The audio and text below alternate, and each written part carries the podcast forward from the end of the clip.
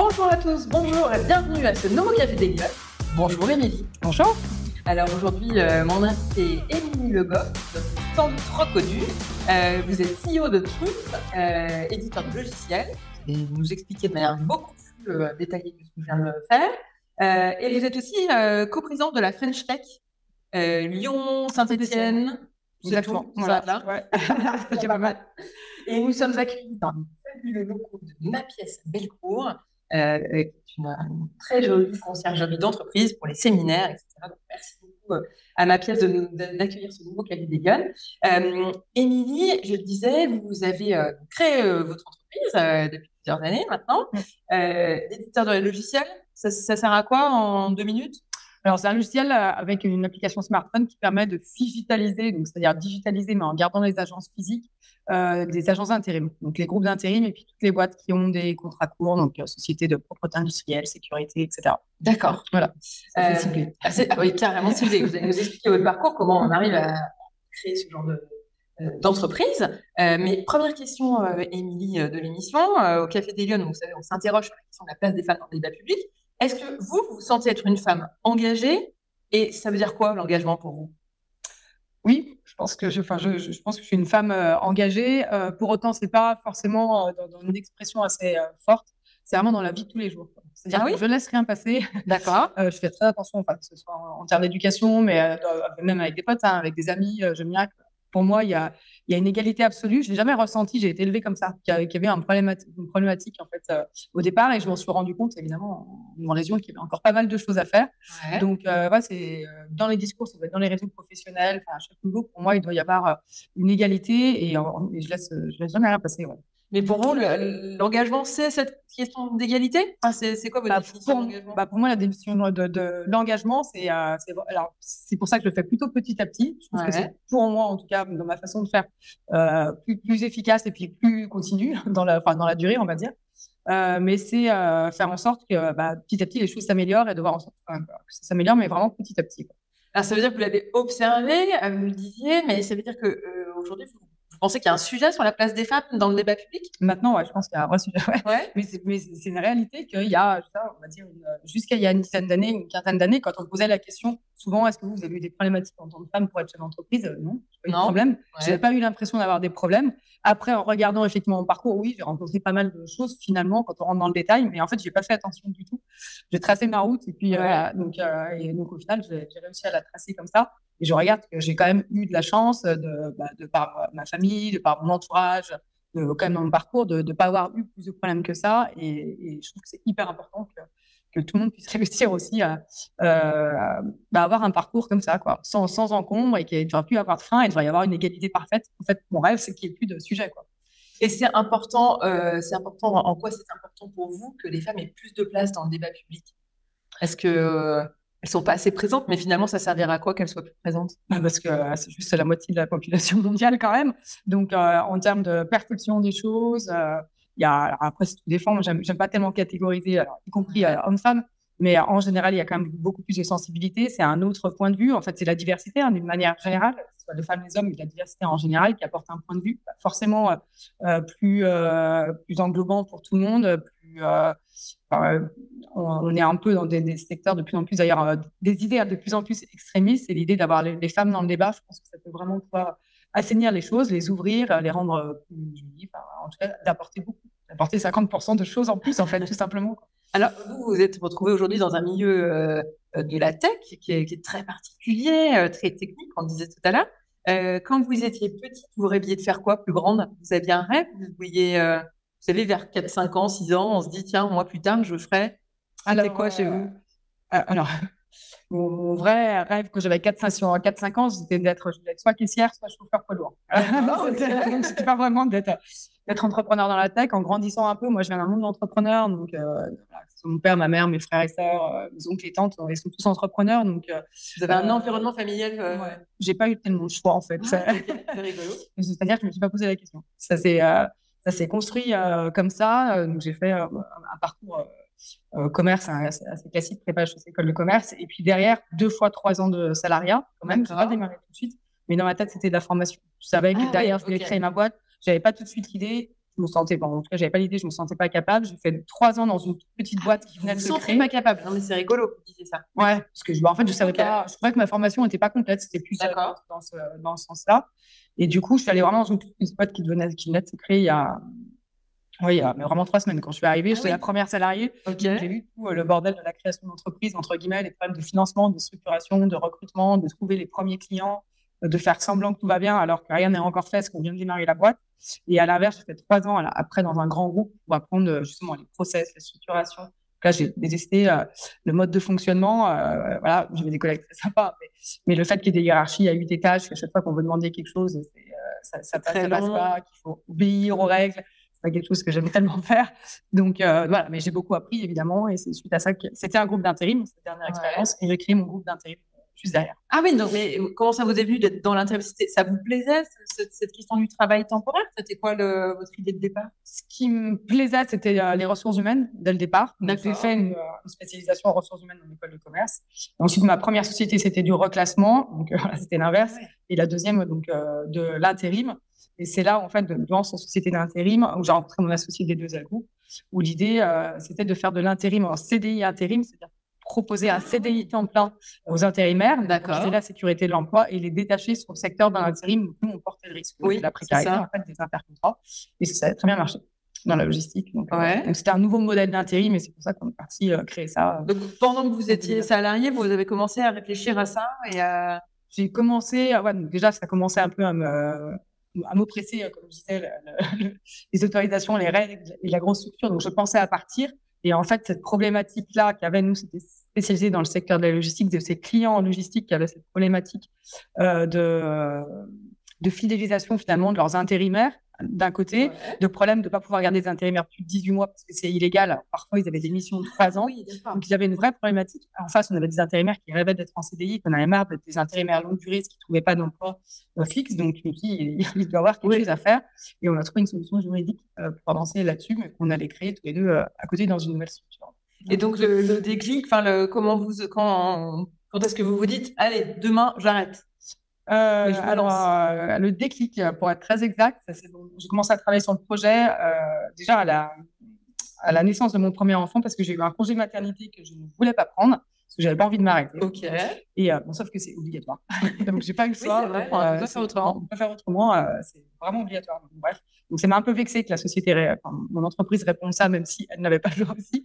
Et donc j'ai commencé à travailler sur le projet de mon côté pendant ce, congé euh, maternité et je tombais rapidement enceinte derrière euh, mes deux enfants. Donc en fait, j'ai créé la boîte au moment où j'étais euh, je venais d'accoucher de mon premier, j'étais enceinte du deuxième. Ouais, j'étais en plus en train de divorcer, donc de déménager. Ok. ah, mais vous êtes une force de la nature quand même. quitte à être un petit peu bordélique, autant tout faire maintenant encore. et la boîte maintenant. ouais, c'était un gros déclic. Ouais, c'est ça. Voilà, mais ça s'est très bien passé. Et vous n'avez pas eu peur? Vous n'êtes pas dit qu'est-ce que je suis en train de faire? Je fais n'importe quoi non, j'ai pas eu peur parce que euh, l'avantage, alors c'est quand même un avantage français, mais euh, du coup, j'ai, euh, je suis sortie de l'entreprise, mais sur, mon, une sortie négociée, du coup, j'avais deux ans quand même de rémunération spécialisée en travail d'entreprise, qui, qui existe toujours d'ailleurs maintenant. Donc déjà, j'étais sécurisée financièrement. bon, les enfants, quand ils, moi, je trouve que quand ils sont petits, c'est presque plus facile quand ils sont adolescents parce que c'est de l'organisation, mais une fois qu'on est organisé, finalement, ça roule. Hein. Enfin, parfois des petits couacs, mais s'ils sont en bonne santé, en général, ça roule. Euh, donc voilà. Et après, euh, j'avais pas de risque, en fait. Donc, euh, ou en tout cas, c'était maîtrisé. Donc là, vous créez cette, euh, cette société avec votre associé, si je ouais, comprends bien. On était à 50-50. D'accord. et là, c'est quoi les étapes? Vous, vous rencontrez des difficultés? C'est rétrospectivement, qu'est-ce qui était le plus compliqué à gérer? Euh, on a eu, euh, on n'a pas eu tellement de difficultés. En fait, on a vendu, euh, on a fait, on a démarré de rien, hein, vraiment de rien. C'est qu'on a juste pris des locaux. Et à l'époque, on n'avait même pas les moyens de, payer l'électricité. C'était 300 euros, je crois, la meilleure marge d'électricité pour EDF. Et on ne pouvait même pas le payer. Donc, on bossait, on a commencé en janvier, donc on bossait vraiment sur des horaires où il faisait jour pour avoir la lumière on chargeait nos ordi entre midi et deux pour les. Ah oui, ok. Bah, pour, pouvoir. Euh, pour la journée, donc on a vraiment bricolé. Et, euh, mais on a été euh, rentable dès la première année. Ah donc finalement, et ensuite on a doublé de chiffre d'affaires et de rentabilité en même temps quasiment tous les ans jusqu'à la fin. Donc c'était jusqu'à ce qu'on revende les deux ans. Donc du coup, ça s'est plutôt bien passé. En termes de structure, il n'y a pas eu une pression de levée de fonds comme j'ai eu la deuxième fois. donc c'était. donc c'est une vraie success story de Pépite lyonnaise. Ouais, franchement, un beau développement. On faisait, on, a fait, on faisait 400 millions quand, on a vendu il y a deux ans. ah oui, effectivement. C'est développé à deux. Ouais. En combien d'années? En une dizaine d'années. Ah oui, d'accord. 2010-2021. Donc vous, vous êtes un peu l'exemple finalement que c'est possible de réussir en France et c'est possible de, de, créer des business. Parce qu'on entend souvent ce, ce, discours des chefs d'entreprise qui disent mais finalement euh, c'est trop compliqué la France, il n'y a pas beaucoup d'espace et, euh, et c'est peut-être plus simple de le faire à l'étranger. Vous, non, vous le, vous le faites. Euh, non, ouais, alors, euh, je, je, pense que c'est simple en France et je pense que c'est un des pays où c'est plus simple en fait. D'accord. Donc, euh, ouais, effectivement, il y a beaucoup de charges, etc. Mais il y en a quand même beaucoup aussi dans, dans les autres pays. Hein. Quand on regarde en détail, il y en a quand même beaucoup, ne serait-ce que. On va aller aux États-Unis, par exemple, effectivement, il y a moins de charges sociales, mais si on veut garder les bons salariés, il faut leur payer l'assurance santé. Oui, c'est Il faut leur payer. Enfin, en fait, il y a plein de choses. Potentiellement, l'école des enfants qui est hyper cher. donc, finalement, en termes de, de dépenses pour un salarié, c'est quand même assez élevé. Les rémunérations sont Bon, après, j'ai pas fait d'études générales au niveau mondial, mais euh, effectivement, il y a ce problématique de, de charge, mais on est quand même hyper bien entouré, sécurisé. Euh, il y a deux, franchement, il y a deux choses, euh, ou en tout cas au moins une, pour pas rentrer dans le débat actuel, mais qui est, un, qui, est un, peu dommage, c'est le chômage. Je trouve que c'est dommage quand, bah, qu'un entrepreneur puisse pas avoir un chômage. Ah oui, oui, aujourd'hui, il n'y a, pas de sécurité et finalement, en plus, on cotise. Donc, euh, avec ça rentre pas, euh, voilà, on dépose à la société, ça arrive, c'est normal. C'était facile et si tout le monde réussissait, mm. tout le monde le ferait. Et c'est pas grave. On repart sur une nouvelle boîte, mais c'est quand même dommage qu'on soit pas sécurisé alors que tous les salariés. Oui, le sont. Vous parlez tout à l'heure de levée de fonds. Euh, qu'est-ce qui a été compliqué là sur les levées de fonds? Euh, et, est-ce que le fait d'avoir d'être une femme, ça a été un frein à un moment donné dans ces, questions de levée de fonds? Ah bah alors moi encore une fois, c'est ce que je dis, j'ai pas perçu ça comme des, freins, mais euh, pour être très clair, euh, je, suis allée voir un, fonds et j'étais donc j'ai 100% départ à ce moment-là. J'ai récupéré mes 100% de part d'ailleurs, mais à l'époque je suis allée avec mon CTO qui devait avoir cinquantaine d'années, un peu plus 55. Euh, donc, il s'occupait de toute la partie technique, puisqu'on parlait de logiciel et que moi, pour le coup, je ne connaissais pas la partie technique. Donc, j'ai présenté mon projet devant 5-6 euh, personnes à Paris, un fonds quoi, d'investissement. Euh, eux, ils se sont présentés en premier pendant un quart d'heure, ils m'ont pas regardé du tout. Ah oui? Ah bah, regardé mon CTO, c'était évident que le dirigeant de la boîte, c'était la personne à côté. Donc voilà, et après, quand ils ont dit, bah, on vous laisse présenter euh, Troops, euh, j'ai effectivement présenté à l'associé en disant, bah, en fait, c'est moi qui est la fondatrice actionnaire à 100% d'une boîte ils se sont sentis très mal euh, pour le coup. Après, effectivement, après, ils m'ont posé quelques questions, mais euh, quand on est quand on est parti, ils m'ont couru derrière avec un leaflet en disant on soutient l'entrepreneuriat des femmes. Regardez, euh, on va absolument faire rentrer des femmes. Donc, j'ai pas de souci, mais voilà, pour eux, naturellement, on est encore très loin, très loin du compte. Et donc voilà. Et après, je suis tombée enceinte de mon troisième enfant. C'est arrivé régulièrement au moment de la levée de fonds. Euh, D'accord. Euh, donc, ça n'a pas été un problème non plus, que j'ai pas souhaité leur dire, en fait. D'accord. Je ne les ai pas prévenus. Je me suis pris la tête pendant deux, trois mois en disant comment je vais leur dire, parce que je vais lever des fonds, ils vont croire que, enfin, ils vont avoir oui. peur, quoi. Je suis censée surdévelopper la ma boîte, vraiment, je dois tout donner. Et, euh, donc, voilà. Et en fait, je leur ai pas dit. J'ai eu deux, trois rendez-vous où euh, je mettais des robes très, très larges. Ah oui, carrément. Comme dans les séries et les films, ouais, c'est la même chose. J'ai voulu pas le dire. Et puis, ils ont fini par me poser la... En plus, ils n'osaient pas me poser la question parce que ça se fait C'est toujours gênant. Exactement. Et au final, ils ont fini par me la poser euh, quelques mois après en me disant, ouais, Emily, on a appris, il paraît que, enfin, je, je sais pas, mais on a, voilà, que tu seras enceinte. Alors, je dis, bah, non, en fait, je suis pas enceinte, mais euh, effectivement, j'y étais il y a trois jours, j'ai accouché, tu vois, là, je suis au boulot, je suis en train de travailler. Je ah Je me suis pas arrêtée, j'avais pas envie de m'arrêter d'ailleurs. Donc, vous voyez, il n'y a pas de souci. Donc, euh, donc, voilà. En fait, je me suis dit, si j'étais un homme, est-ce que j'appellerais mon fonds d'investissement pour dire, je voudrais vous dire que mon mari, euh, ma femme est enceinte? Ouais. Mais je ne ferais pas. Donc, je ne sais pas pourquoi moi, je me sentirais obligée de le faire. C'est pour ça que je ne l'ai pas fait. C'est vrai, c'est vrai. Et ça ne vous a pas valu de. de... Bah non, je ne suis pas arrêtée et que ça, en fait, a été complètement transparent pour eux. Quoi. Enfin, ils ont vu que j'avais grossi un peu, puis mairie, et puis, euh, puis c'est tout ce qu'ils ont vu dans, dans, mon travail. Mais ça veut dire que, pour reprendre l'exemple que vous citiez de ce premier fonds où vous pitchez et il s'adresse au CTO, malgré le fait qu'ils n'aient pas considéré que c'était vous le, leader, au final, est-ce que ça a eu un impact sur leur décision? Ils vous ont suivi quand même? Et au final, je pense qu'ils m'ont suivi quand même. Et euh, d'abord, euh, je pense que mon projet était bon. Ouais. et qu'ils m'ont suivi pour cette raison-là. Mais euh, finalement, ça a un petit peu aidé parce qu'ils ont aussi leur quota, ils ont aussi leur communication à faire. Aujourd'hui, il y a quand même les Sista, etc., qui, qui insistent très fortement et qui font une grande pression sur les fonds entrepreneurs. Il n'y a pas tant de femmes entrepreneurs que ça qui lèvent des fonds et donc ils sont bien contents de. Enfin, en tout cas, ils ont, euh, ça, ça, a sûrement joué dans leur décision en positif pour moi. D'accord, d'accord. Le quota positif. Oui, c'est ça. Je pense que ça, ça a pu jouer. Il y a des opportunités en fait en ce moment pour les femmes sur, ouais, ce ouais, là Exactement. Il faut les saisir. Alors, comment comment arrive l'aventure French Tech dans, dans, votre histoire, dans votre parcours?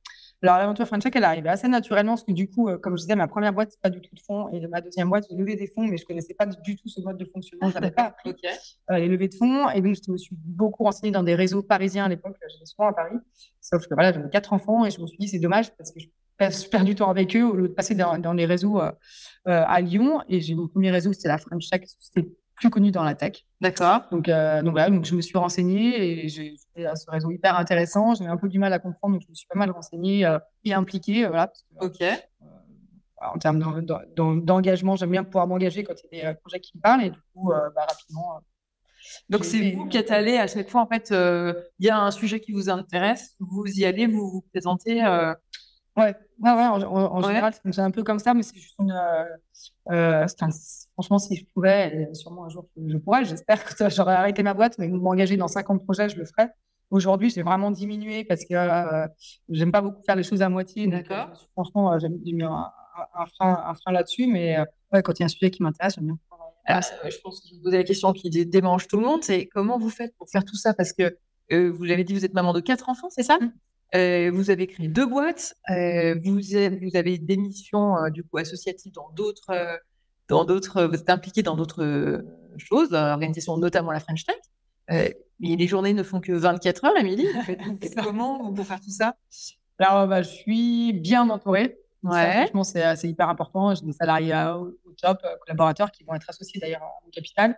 J'ai euh, une bonne, super bonne euh, personne qui s'occupe de la maison et pour, pour les enfants, etc. Donc, c'est vraiment déjà une question d'organisation. Enfin, j'ai besoin d'avoir cette structure d'organisation que je peux faire sauter si je veux. Voilà, parfois, c'est moi qui vais déjà gérer les enfants ce que j'ai envie, mais au moins, je sais que j'ai cette, ça. Et puis, voilà, c'est vrai que je dors beaucoup moins qu'avant. Mais, euh, ah oui, quand même. Je ne me sens pas tellement plus fatiguée ouais, pour autant. Ouais, après, je pense qu'on s'habitue euh, tout simplement. Parce que...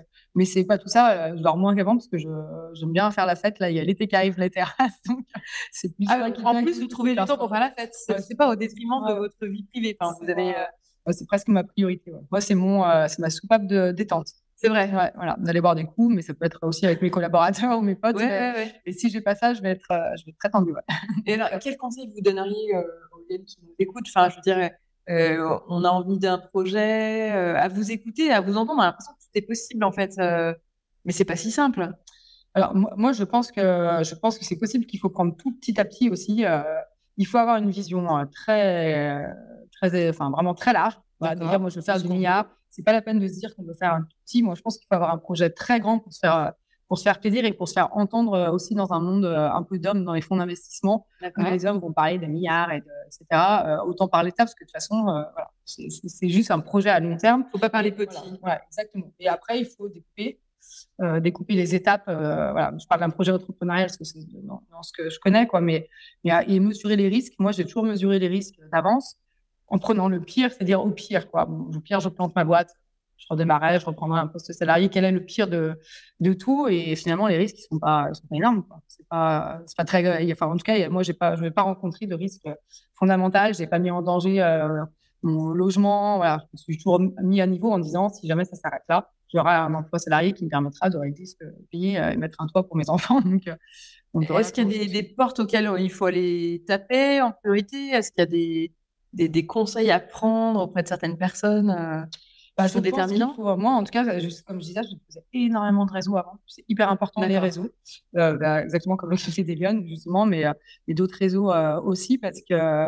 donc déjà moi, déjà ça apprend à parler. Ouais. Après moi, en tout cas, j'avais ouais présentation de projet, mais moi j'avais vraiment du mal à m'exprimer en public. Ah oui? ah ouais, j'ai détesté ça. Ok. Donc, et, par exemple, mon groupe d'intérim pour dire ça, encore une fois, je tire les chiffres, parce que 70 agences et 400 millions d'euros de chiffre d'affaires, mais souvent, ils disaient, bah, qu'est-ce que tu fais dans la vie? Bah, J'ai un, petit groupe d'intérim.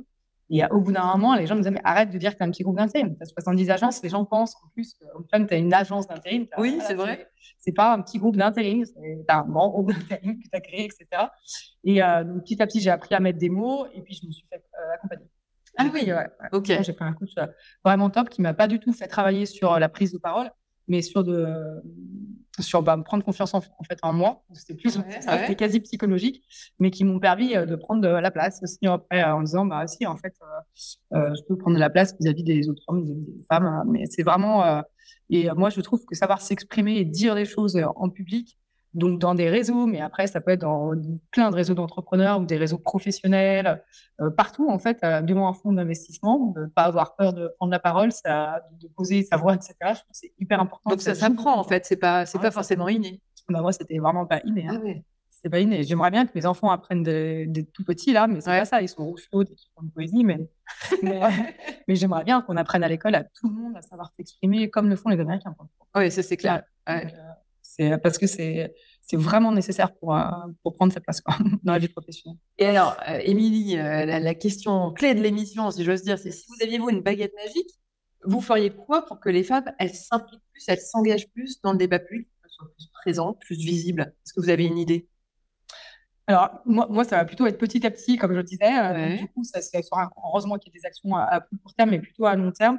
Moi, j'aimerais bien que ça fasse partie d'un sujet à l'école, en fait, euh, très rapidement. Alors, pourquoi pas au lycée, parce que ça serait plus actif, mais commencer même plus petit, qui est au moins une heure par semaine pour parler justement de la femme, qui est encore une fois la moitié de la population, mais en disant, bah, regardez ce qui se passe dans tel pays, mais regardez ce qui se passe en France. Pourquoi c'est comme ça? Quelles sont les différences? Quels seraient les avantages?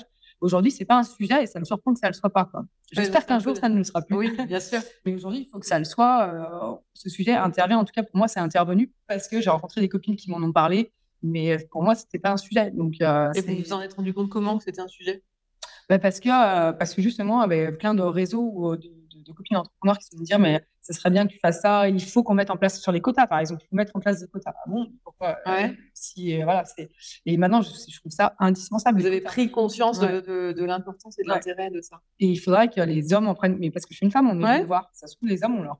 Alors, on voilà, mais on leur pose pas la question. Alors que si peut-être une année, je sais pas, l'année de terminale ou l'année de première, qui est au moins une heure par semaine, sur euh, une heure par semaine ou une heure par mois, en fait, on demande pas énormément, juste une prise de conscience sur le sujet qui aujourd'hui, malheureusement, n'est pas un sujet encore. Eh ben, merci beaucoup pour cette mesure concrète. merci d'avoir pris le temps dans votre agenda contraint euh, pour ce Café des Lyonnes. J'espère que ça vous aura plu. Euh, en on remercie encore de nous accueillir ce matin. Merci beaucoup, Émilie. Je vous souhaite une bonne semaine à tous et je vous donne un rendez-vous la semaine prochaine pour un prochain Café des Lyonnes. Bonne journée. Bonne journée.